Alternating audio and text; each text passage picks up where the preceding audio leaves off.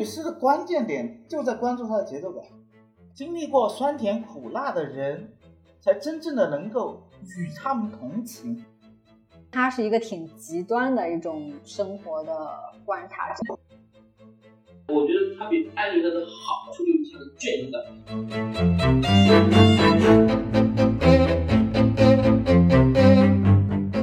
你好，欢迎收听诗歌主题类播客《这里有诗》，这里有诗分享关于现代诗的一切。我是主播甜菜，一个热爱诗歌的读书博主。这期节目将会介绍美国诗人威廉·卡洛斯·威廉斯及他的两首诗，为一位穷苦的老妇人而写，《红色手推车》。内容来自我主持福与野书店第四期银湖诗会的部分剪辑。现场历程对诗歌文本口语诗有着精彩的解读。福与野主理人刘大峰也补充了二十世纪初诗歌转向的背景。欢迎大家进入诗歌的世界。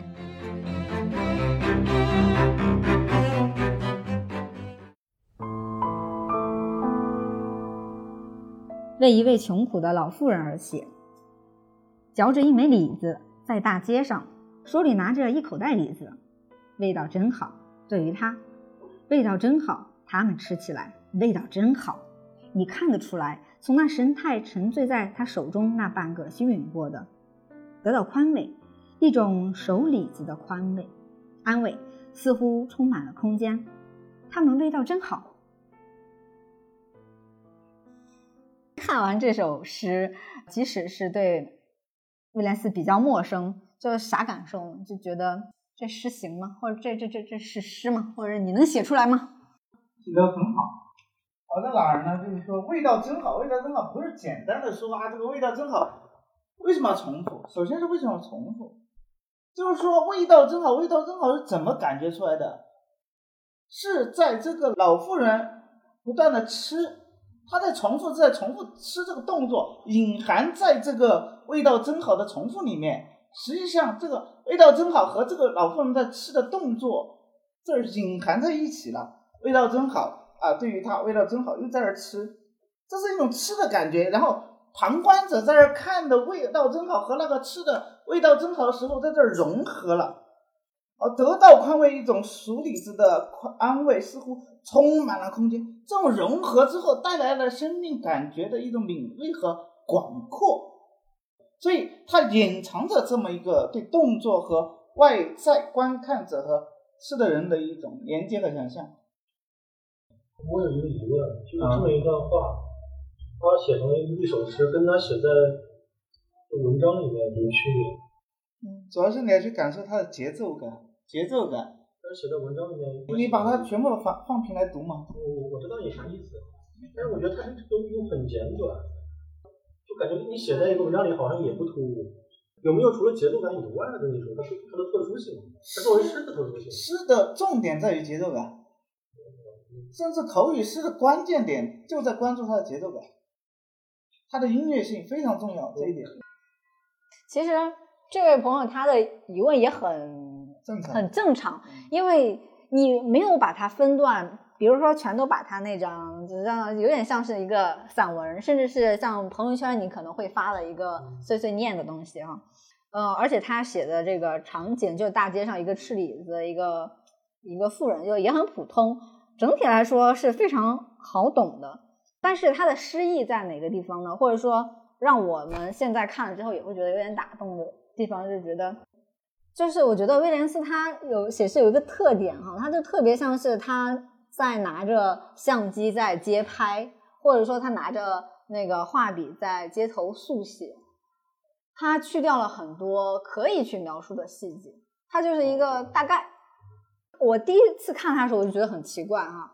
他只在标题里面写了“穷苦的老妇人”，也说一个形容词，说她穷苦。但是他在诗里面没有一句说这老妇人长啥样，然后她有多穷，对吧？他就只说啊，他在吃着李子，他拿着一袋子，就像是那个朱川说的，嗯，我们可能拥有很多东西，我可能拿着包包啊，还戴耳机，但是但是他呢，他就只只有那个袋李子和他嘴里在嚼的那个手李子。就是他那种唯一的所有的东西，他他觉得他宽那个香味儿 宽慰了他。然后比如说他是路人嘛，他不知道在哪儿看的，然后看到这个人，哎，吃的这么好吃，这么香，他就觉得好像他也得到了宽慰，就是他这种宽慰，然后分享给了这写诗的人，然后我们读的读诗的人呢，好像尤其是看完之后，真的嘴里一酸，就有点想吃李子。其实你说它有特别的深意嘛？我觉得也没有。就是 可以去添加的那些深意，但我非常喜欢，就是利川说的那句话，尤其就是他最后那个地方，其实很妙的，就是你看到的这一个瞬间，就他觉得很好吃的这个瞬间，它是充盈了这个空间的，而且就是这种情感上的这种宽慰，或者说它里面暗含的某种愉悦，它其实是分享给了我们看到这个诗的所有人，其实。我们不看这个是美国诗人谁谁谁写的，我就说是我写的行不行？那 你是不是你也能想到是四川街头的某个老妇人？我就觉得你的水平还高哦，是吧？对啊，嗯，就是他可以就是摒弃，就是这个美国诗人写作，他可以是出现在任何一个国家上的任何一个人，你可能想象到的在街头看到的某一个老人。我觉得他想可以想象的那种呃空间和你能感受到的，哎，某种 引号的宽慰，我觉得是有的。对这种诗意，我觉得在最后那个时刻，味道真好。然后他呼应前面说了三遍，味道真好。哎，行了，我懂了，真的确实很好，就真的能够还是能够击中你的。对，这是我的一个感性人生。这穷苦也是一种味道，就是说经历过酸甜苦辣的人，才真正的能够。同情，与他们同情，同情就是这个情能够同在一起，连在一起。对，真正同情不是高高在上，共情就真正的同情的意思，不是说我同情你，我比你共情。他在占有这个老妇人的状态，他他说他拥有的东西是如何哪里跟共没有没有体现的我就说是共情的意思，但是我强调同情的原本意思就是共情。就是说，这是真正的同情，就不像那个，比如说白居易的《卖炭翁》，他是站高度不一样。对对，他站在高处去看看其他对同情他，真的是在那。但这个不是，它是一种酸甜苦，因为这充满了味觉。这首诗就穷苦，它是一种味道。就是说，什么是穷苦？不是那种高高在上看到的一外在的一种观看，看起来之后是很像一个外在观看，它实际上就是真正的同情。就这种味道，生命的味道，这个穷苦是有酸甜的滋味在里面的。所以说，这种空间它是有一种广阔性在里面，它不是完这种房间的空间，是一种味觉、生命感觉的一种广阔性，是那种空间。所以他们味道真好，就是他可以承受这个苦难，可以承受这个贫穷，可以承受这个贫苦。我和他此刻，我们连接在了一起，在感受着生命本身的一个愉悦。这个愉悦是单纯的，但它总是在这个酸甜苦辣的味道之中呈现，充满着味觉，这就是很好。那个美国人，很敏锐。一个人写过一个很很穷苦的清洁工，应该是清洁工。清洁工女儿。他的视角就没有那种，就是大家说的这种穷而不聊的。它也不落魄，没有任何那种自卑的情绪，而是自得其乐的对吧？这个很简单，这个是就是一个美国人。你想的好多啊！你解释一下为什么你的声音越来越小？对解释一下为什么声音越来越小？这是美国的意思是说，在资本主义的世界里，就算穷苦都过得很这么快乐。对，就是。上一次他也是，看嘛，这个美国的李子是甜的，然后啥这个。美国的李子要更甜一点，都不酸，我们的李子要酸一些。他们的环境更好一点因为你看，就是这种，比如说你觉得它没什么意思啊，这个这个威廉卡拉多威廉斯，我这儿应该也有他的诗，这种就是非常的日常口语化的。其实很巧，这个很敏锐和巧妙的人才写得出来，看起来简单。我们就可以再回到那个。呃，谁是那个威廉斯，以及他为什么这样写诗？嗯，这个很重要。你说，就这人我也不认识啊，但是呢，我是通过非常多写呃关于现代诗，尤其是提到美国现代诗里面，就这个人绕不开。因为在我们当年学文学史的时候呢，提到美国也顶多就讲到艾略特，知道个惠特曼了不得了，就其他的诗人就不太提，尤其中国读者也很陌生。但是这个威廉斯他还是挺牛逼的啊，他是在二十世纪上半叶吧，美国诗坛公认的大诗人，其他四位是弗罗斯特、艾略特、庞德和史蒂文斯。有其中几个，然后刘亚峰之前还提过啊，我偶像啊，史蒂文斯那是这么多，就特别特别厚的哈，史蒂文斯，就是说这些人在中国早就被翻译进来了，但是威廉斯呢，他还有点奇怪，就感觉他好像是晚辈，但事实上呢，他还比艾略特大几岁，但是他他的影响力啊是比较晚才出现的，但是呢，他引领了就是美国二十世纪后半叶一代的一个一个风潮吧。就是为啥我们知道它很晚呢？是因为翻译的比较晚，然后最近的一个一个诗选还是在一五年时候的啊。但是今年有两本出来，有一本是《红色手推车》李辉译的，还有一本呢就是在这里就是雅众诗丛的他的长诗《帕特森》。但是我看了帕特森，发现不是很好读，就是。就野心大了，然后他花了几十年去做准备的这个他的代表性长诗，而且还有同名的电影哈，大家可以看一下。但是我在这里选了是他的一个短诗，是因为谈论现代诗的很多的书，不管是国内的还是国外的，都会提到他，而且都会提到他最经典的那首《红色手推车》。哎，我在下面那个延伸阅读里面放了那个。中英对照了，就你乍一看觉得有点无聊的一个东西，但是那首诗就有太多的一个一个阐释了。我想给大家补充的一点是，他为什么这么写？就是同时代的人都写艾略特和那个就庞德那种很注重意象的那种，但是他就不那么写，就是他所谓的就开一代诗风，就是他有点跟艾略特那种风格，就是学院派对着干。他想把诗歌解放给所有人，所以他大量的用就是美国本土的语言，就是口语的东西，然后日常的东西再去写诗，而且呢，他还不像是别人是属于那种呃，算是专职作家了啊，他是一个非全职诗人，他正经职业是呃医生，而且还是查了一下他妇产科、儿科全科。医生特别的忙，所以他很多时候都是在那个间隙里面写诗，甚至是他比如说停车啊，或者说在路上，他也会去写。所以他很多东西是在即兴创作。嗯，我甚至真怀疑这首刚才我们说那个老妇人那首，在大街上看一个人，这不很容易，就是你停车的时候停在那等灯啊什么，你会看到一个人在那儿，就是他就马上有这个印象，他用即兴的，然后这种速写的方式就把它给。刻画下来，所以他很多的诗就是在他碎片化的时间即兴创作的。然后我自己比较喜欢的，反倒是他这些非常短小的，就会让人觉得有点趣味。他那个长诗帕特森也可能真的是我功力不到，就是理解起来是有点难度的，因为他发现人家艾略特也写了一个稍微长点的诗，确定诗坛的很高的地位，对他也想弄个长的。所以帕特森，我因为我读不了，我也 我也没有把它放到延伸里。你喜欢这首什么？我我觉得我非常同意你说的那个东西。我觉得它捕捉到了一个就是瞬间这种时间，但是呢，它又很有空间感，可以把它一下子受充盈到整个的全部的这个空间，包括他最后的那个情感，就是他看到了别人吃的非常的。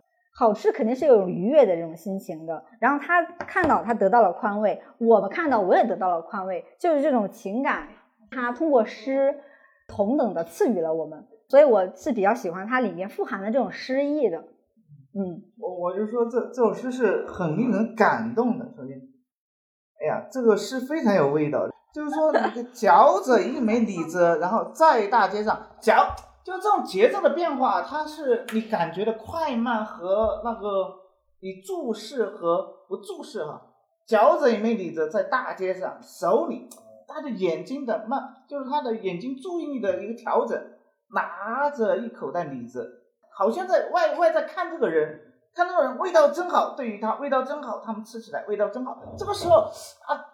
这个人在吃的时候，他和这个人又连接起来，他又从一个外在的人和这个人完全连接起来了。这个时候他又拉开，你看得出来，从那神态沉醉在他手中那半个吮吸过的，好，这个时候就啊沉浸在那种感觉里面，这是一种沉浸凝练在一个点上，又打开，得到宽慰。一种理智的宽慰，好，这打开的空间从哪儿来？节奏里面来的，得到宽慰，似乎充满了空间，得到宽慰，打开空间，生命感觉的空间，同感的空间，一种熟理智的宽慰，彻底变成一种空间的打开。它们味道真好，又平下来，非常有味道，都是非常非常好。对，这首诗其实确实不用，比如说去在意什么李子，它有这个意象，它代表什么？它确实没代表，它就是那个实质。但是它就是在这个这种内在结构里面，它是有很丰富的这个呃诗意的。它虽然不是特别有代表性的一个呃经典篇目，但是我觉得它比较有意思，然后就单独拿出来，然后给大家去介绍威廉·卡洛斯·威廉斯。然后他的那个经典的篇目呢，叫《红色手推车》。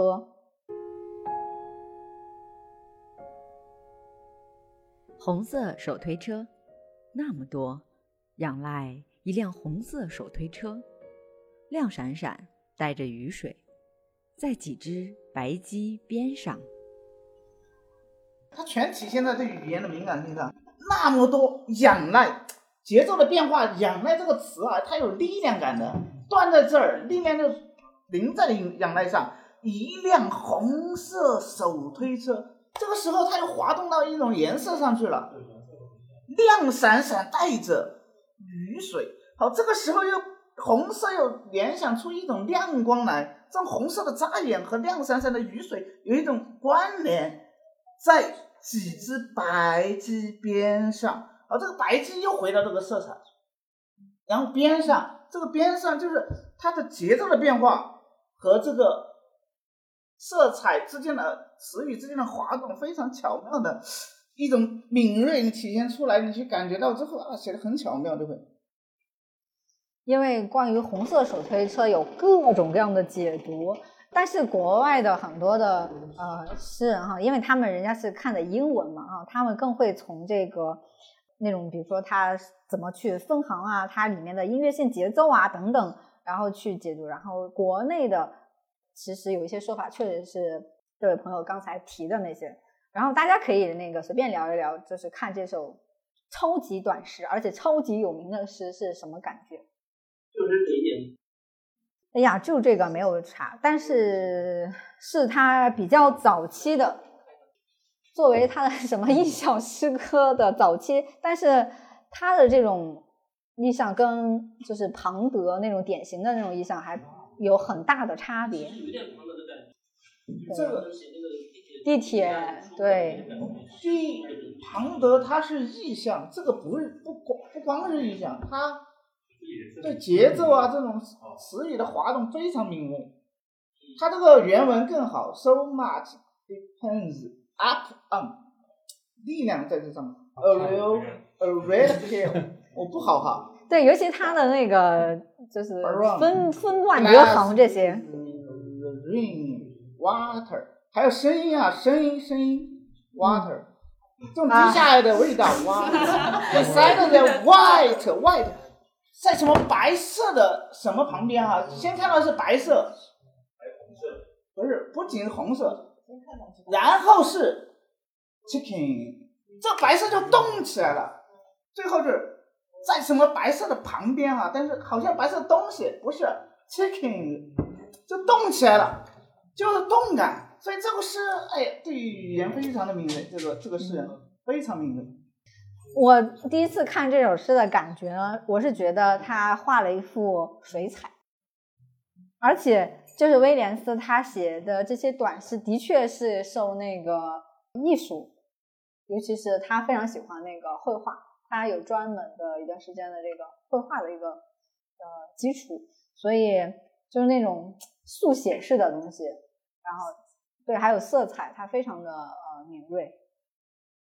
呃，其实也有非常多其他的翻译，你甚至都觉得你看的是不同的诗，真的。他这仰赖翻译的好，是因为他有一种，就比如说形容那个嵇康哈，就玉山将崩，有那种势，就它是玉山就要崩塌下来的感觉，所以这个仰赖是有种力量感的。我的意思是，他为什么在这里用呢？不是因为这个你在英文里面哎开头是 so much，so much 放在前面就是强调的意思，就说明这个东西是很成功的，所以这个 upon 翻译过来就是就是他要把前面这个强调 so much 这个东西，就是体现出来。我觉得也是挺好的。就感觉，但翻译成中，只从中文的角度来看的话，仰赖是种中文很很不错啊，这这个翻译很不错。嗯，其实我看了大概有三个翻译，然后我真心觉得李辉这个是读起来、看起来还还可以。你们呃也不是叫离谱，就觉得不是特别喜欢。嗯，这一类这一类诗人对语言的玩耍和李浪玩耍不一样，就他都是在语对语言的敏敏锐和玩耍，但和你不一和你那种玩耍不一样。就很多写这种诗的，他就体会不到你那个的乐趣。写那你那种诗的人，可能就体会不到他的乐趣。他写这个很有乐趣，很有快感的。他还写了其他更看起来更离谱的嘛，就是呃把那个便条那些东西给你分段折行之后，然后形成一首诗。他也干过这种，包括还有他写过冰箱里的那个李子，反正这种具体的食物，还有生活中随处可见的这种东西吧，他都写过。我还比较推荐去看一下《红色手推车》那个诗集，因为全都是这种短诗，这属于床头读物，你琢磨琢磨，咂巴嘴还挺有点意思的这种。这个威威廉斯是跟爱丽丝应该是一个年代的，然后他那个书上面有介绍，他这个是开启了。就是对整个纽约派和美国的颓废派是有很重要的影响的，包括他其实也跟庞德他们有重要的关系。嗯，他的诗你可以跟艾略特在这儿，在这儿，艾略特，艾略特呢，他的他这种诗学的开创意义在于他，我，这个我已经说过这个这个观点，他把不能写成诗的东西写成诗，这个是艾略特所谓的现代诗，他开创了现代诗的写法，写空六瓶，包括写一些垃圾。这些什么东西，写一些地铁停电、城市里面的电灯线，这些东西，他把这些意象放在诗里面，这个是艾艾略特的一个一个贡献。包括他的方面呢，其实虽然他他有很多的这种就是很多的他把这个赋予了某种那种神性的感觉，这个是艾略特的贡献。他去写一个鲁父在和三点英雄一样喝茶，如何的一个沙场的一个戴着眼镜的一个犹太的商人，如何自得意满满的在在唠唠叨叨在那自说自话。写这种东西，艾略特的东西，但我觉得威廉斯他的价值应该是艾略特跟艾略是一样的，就是他主要他去写这个超市买菜啊，超市买菜有什么东西？好的，我去超市我去买买菜，今天回来炒个肉吃，好好吃。完了后面写应该有些这样，但是威廉斯他可以捕捉到非常琐碎的日常的平常人，一个一个一个还是这种这种普通人的这种都市的生活这种东西，他能把它。并且他的，我觉得他比艾略特的好处就是他的隽永感，包括你所说的他的语言的使用，挺不能把握这种，他真正的诗味很重。为什么一个而在一这个一个一个红色的手推车旁边有几十杯全的毛鸡这种景象，他可以形成隽永的那种闪闪发光的感觉，诗性。So much depends on this，这些东西意味着好多好多好多。So much this，就是这么这么这么。就是这个是我觉得这个诗的价值。还挺甜菜说的，就是我确实能够能想象出这是一幅很和谐、色彩很和谐、画面很很和谐的一幅画，或者说它是一个摄影作品。它可能说用文字表现了这个作品，就至于它拍成什么样，我自己脑子里会有想看。我甚至觉得他很多的诗，你都可以把它再画出来。再用绘画方式把它再现一遍。读那个原文，我是觉得这首诗有点诙谐，就是故意在搞笑的感觉。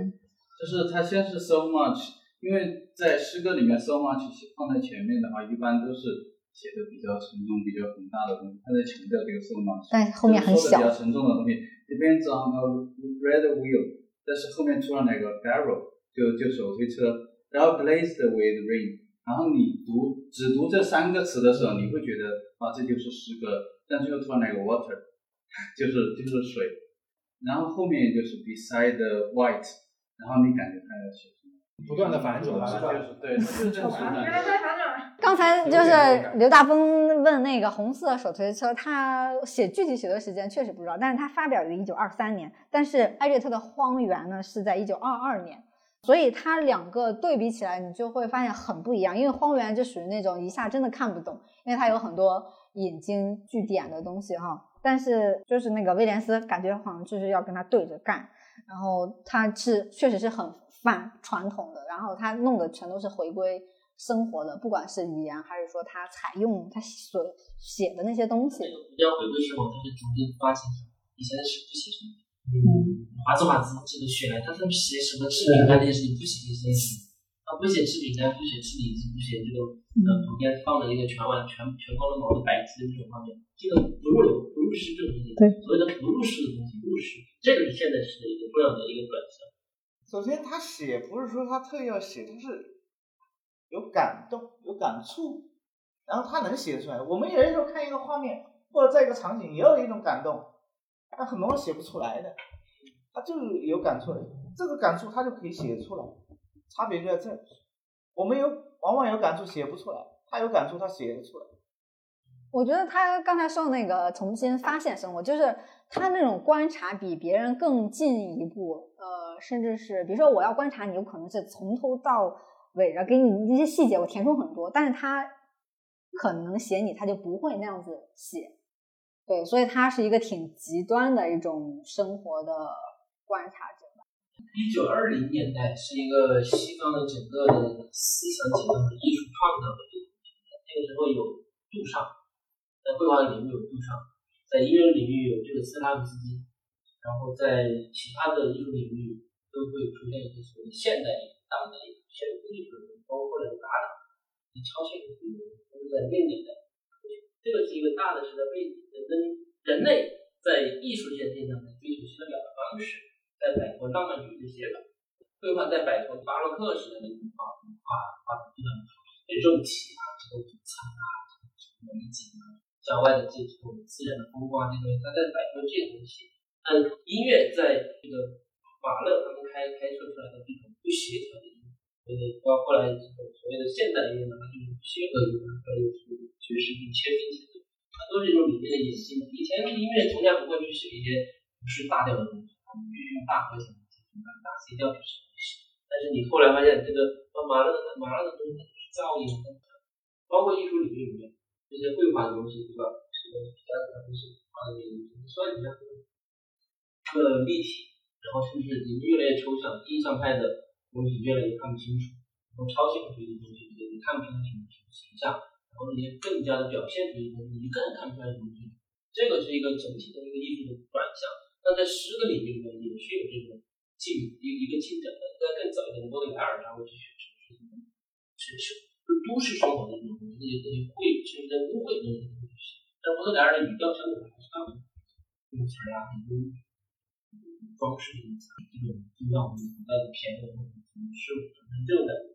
然后，但是从艾略特到这个威廉斯，到后来我们就是之所以我们现在能够像现在这样子去写剧场、去写口语史，是跟这些在实际做做一些突破尝试是有关系的。他们能够把这些不入史的东西，或者是在艺术上、在诗学的感觉上面证明可行的，然后我们今天才去写茶余饭后去写。不够的东西，而且今天其实，呃，刚才提到的那些诗人，他们其实都非常喜欢就是东方的诗歌，主要是中国的唐诗和日本的俳句，所以他们也很善于去捕捉就是生活瞬间的那些诗意，所以他在内在还是有一点点共通性的。